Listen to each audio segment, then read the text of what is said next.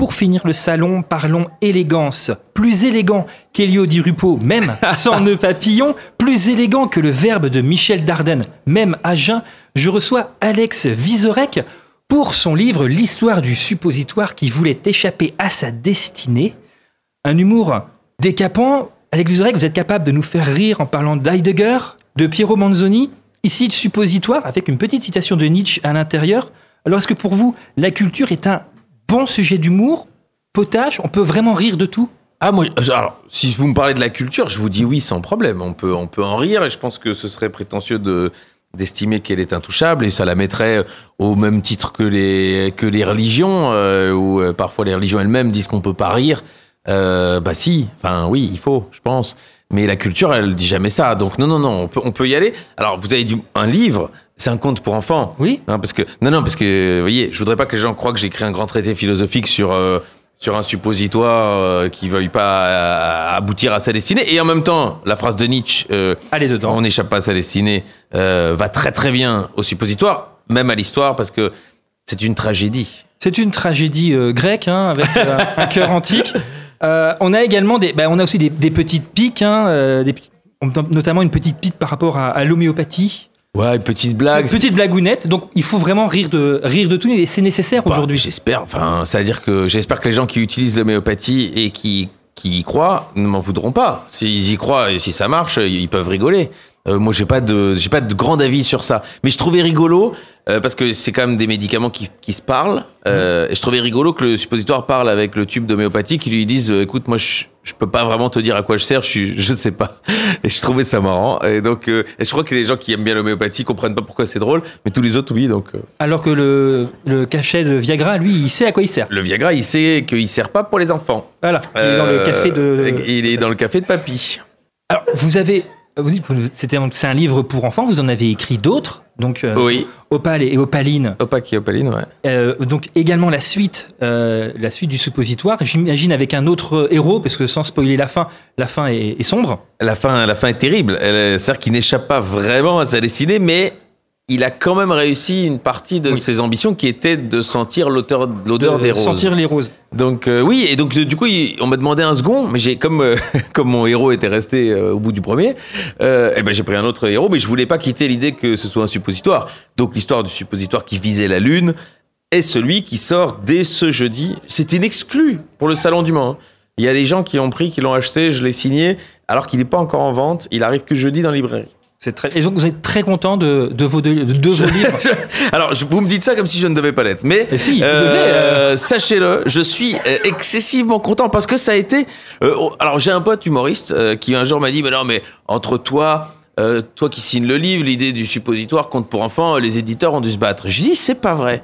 Euh, ça a été difficile de trouver quelqu'un qui avait confiance en moi, qui avait le même humour et qui a accepté de se dire, bah, on prend le risque ensemble. Euh, et je le dois à Elsa Lafont, donc euh, la directrice de- des éditions Michel Lafont, et qui m'a que vous remerciez d'ailleurs. que je euh, remercie pour son inconscience professionnelle. Euh, et elle me dit, au début, personne n'y croyait non plus dans la boîte euh, de, de, de Michel Lafont, pas de suppositoire. Et, et euh, il paraît qu'aujourd'hui, elle, elle tire euh, une grande arrogance de la réussite du suppo. Donc quand les gens ne croient pas en ses idées, elle dit, oui, mais rappelez-vous, c'est quand même moi qui ai l'idée du suppo. Et qu'il y a, Euh, qu'il a cartonné. Du coup, je sais pas si tous les projets auxquels personne ne croit et elle, oui, fonctionnent, mais en tout cas, sur le suppo, elle a une jurisprudence. Donc euh, même faire de l'humour, même absurde, qui a l'air donc enfantin, il y a, toujours des barrières. Alors, c'est pas une barrière, parce que c'est déjà très compliqué, je pense, pour n'importe qui de sortir un conte pour enfants. Sachez que ça a été aussi compliqué pour moi. Ça n'est pas une évidence. Euh, il a fallu prouver que le, livre était bien, que le produit était bon, qu'il pourrait euh, toucher un certain marché. Et le marché du conte pour enfants, il y a beaucoup de livres, mais est plutôt petit. Et ce qu'on reprochait euh, les, les autres éditeurs, c'est que c'était parfois trop peut-être un conte euh, pour adultes, parce qu'il y a une vraie double lecture. Hmm. Mais moi, j'ai toujours écrit en me disant, ce que les enfants comprennent pas, c'est pas grave. Les adultes, ils le chopent, mais il y a une vraie histoire pour les enfants. Comme pour les dessins animés aujourd'hui où il y a une double lecture. Totalement. Et donc, j'ai trouvé que c'était. Il fallait le mettre et en rayon adulte et en rayon enfant. Je trouvais que c'était ça qui était bien. Mais c'est vrai que tous les, toutes les histoires ne sont pas comme ça, donc euh, ça les perturbait parce que c'était un produit un peu ovni. Et Ça rentre pas dans une case. ça rentrait pas dans une case, mais du coup le, le succès nous a tous dépassés et me réjouit. Donc je réponds à votre question. Je suis très content déjà que le premier soit sorti et qu'on m'en demande un second, cette, ce qui était une blague au début, hein, euh, cette blague devient euh, très sérieuse. Le jour où j'étais présenté celui-là chez Michel Drucker et que il prend le livre comme ça, il fait et bien sûr pour Noël le suppositoire. Je me suis dit, j'ai réussi un truc. Michel Drucker, qui fait la promo des suppos à Vivement Dimanche, euh, j'avais l'impression que ma blague était arrivée à a- son sommet. Il y a un step dans la vie, on dit ça y est, ça on Euh, peut cocher. Je peux c'est fait. mourir en paix. Et, Voilà. figurez-vous que ben, c'était pas fini. Et je vous fais, sais pas une vraie exclue, mais il y a une, il y a un théâtre à Bruxelles qui voudrait le monter. En pièce? Oui. Et je trouve ça dingue. C'est-à-dire que ce qui était une blague dans mon cerveau un peu débile euh, pourrait devenir euh, un, un- un spectacle pour enfants. Ah, Imaginez l'acteur qui va dire moi je viens pour le casting du suppôt. C'est génial. C'est Bah, surtout la scène avec le chien, ça va être un- Alors euh, il va falloir trouver des solutions parce que Scéniquement parlant, euh, c'est ça qui est beau. En, dessin animé, pourquoi pas euh, Alors, si Walt Disney nous écoute, je sais qu'il chez Disney ils écoutent beaucoup les radios Alors, sartoises. Monsieur Pete Docter, donc directeur de. Pixar. voilà. Voilà. Moi, j'ai son, Euh, j'ai son 06. ben, y a pas de problème. on y va, on part quand Ben, il On veut. fonce, il n'y a pas de souci. Donc, vous êtes, vous êtes auteur de livres pour enfants. Vous avez fait des spectacles qui ont été euh, primés. Donc, parlant d'Heidegger, de, de Munch ou de Piero C'est Manzoni. vrai, c'est vrai, Ouais. c'est vrai. Bon, il y a aussi des blagues de cul, hein, faut le dire. Non, parce avec, que- avec le porc épic. Donc, euh, oui. vous avez fait des chroniques radio, euh, des revues de presse qui commencent très souvent par Bretagne, virgule, ivre. C'est Un vrai. mercato agité, euh, c'est quoi maintenant les, les projets d'Alex Vizorek Alors- Quelle, quelle case peut-il encore cocher Ben, figurez-vous que cette année était déjà bien remplie et je suis tellement content de là faire la promo du second euh, ouvrage. Et dans cette folie, euh, il y a eu deux choses qui se sont ajoutées. À partir du mois de novembre, sur France Télévisions, on commence une émission avec, Philippe, je vais dire Frédéric. Euh, je serai dans l'émission de Frédéric Lopez, la parenthèse, mais euh, ça c'est dans trois semaines. Mais là, je vais une fois et il y a une émission à nous avec Philippe Cavrivière qui va commencer au euh, premier week-end de novembre et on va faire euh, une émission d'humour pendant euh, une heure le dimanche euh, sur France 2. Donc c'est beaucoup de travail, c'est beaucoup de plaisir. On s'entend très bien Philippe et moi. Euh, c'est Arthur qui produit l'émission.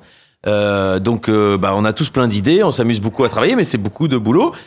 Et au mois de mai, je vais pour la première fois jouer une pièce sérieuse de théâtre. Ah, ce sera Antibes dans un premier temps, mais on va jouer 18 représentations. C'est un gros truc. Ça fonctionne bien. Je viendrai à, Paris et j'espère après en tournée dans toute la France, y compris la Sarthe, pour jouer cette pièce où je joue un salopard de euh, de la défense, donc un euh, de, de la défense, euh, pardon, euh, la, la finance quoi. La finance, d'accord. La défense La à défense Paris, à Paris. Ouais, ouais, c'est ça. C'est un, un sale type qui veut racheter des sociétés à des, des vieux entrepreneurs et les vendre à la découpe. Et donc c'est pas drôle du tout. C'est drôle parce que c'est. Vous avez pris plaisir à le Je sais pas. Pour l'instant, j'ai pris plaisir à le lire. à le lire déjà. Et je me suis dit, elle est bien cette pièce. Ah, déjà, c'est bien, quand même. Ouais. Et donc, et- et on m'a proposé beaucoup de pièces comiques. Et c'est toujours difficile parce que j'écris moi-même de l'humour. Et je me dis, euh, C'est pas votre humour, c'est ça? c'est difficile d'aller porter les mots de quelqu'un d'autre si on pense parfois que les siens pourraient être plus forts. Autant vous- vous faites souvent des duos, donc vous dites Non, avec, sans, avec sans Philippe. prétention, parce que j'entends des gens qui rient, mais sans prétention. Non, vous faites des duos, bah, euh, avec Philippe, vous travaillez. Vous avez fait avec Tanguy Pastureau une émission. C'est vrai, j'ai beaucoup euh, aidé les jeunes talents comme les Tanguy jeunes talents comme. Tanguy Pastureau, et Ouais. qui vous remercie d'ailleurs. Ouais, J'ai reçu un message de sa part. qui dit, Sans lui, je ne serais rien. Ouais. Euh, donc, vous travaillez beaucoup en équipe. C'est quelque chose qui vous permet de vous stimuler? J'aime bien les binômes, ouais. Parce que ça, ça nous tire un peu vers le haut. Je vous dis, j'aime bien les binômes et mon métier, c'est le one-man show.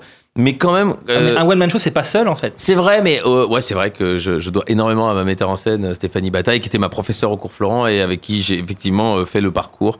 Mais c'est moi qui suis en lumière, on va le dire comme ça. Euh, avec Charline, bah, c'était un duo. Avec Tanguy, c'était un duo. Avec Philippe, ce sera un duo.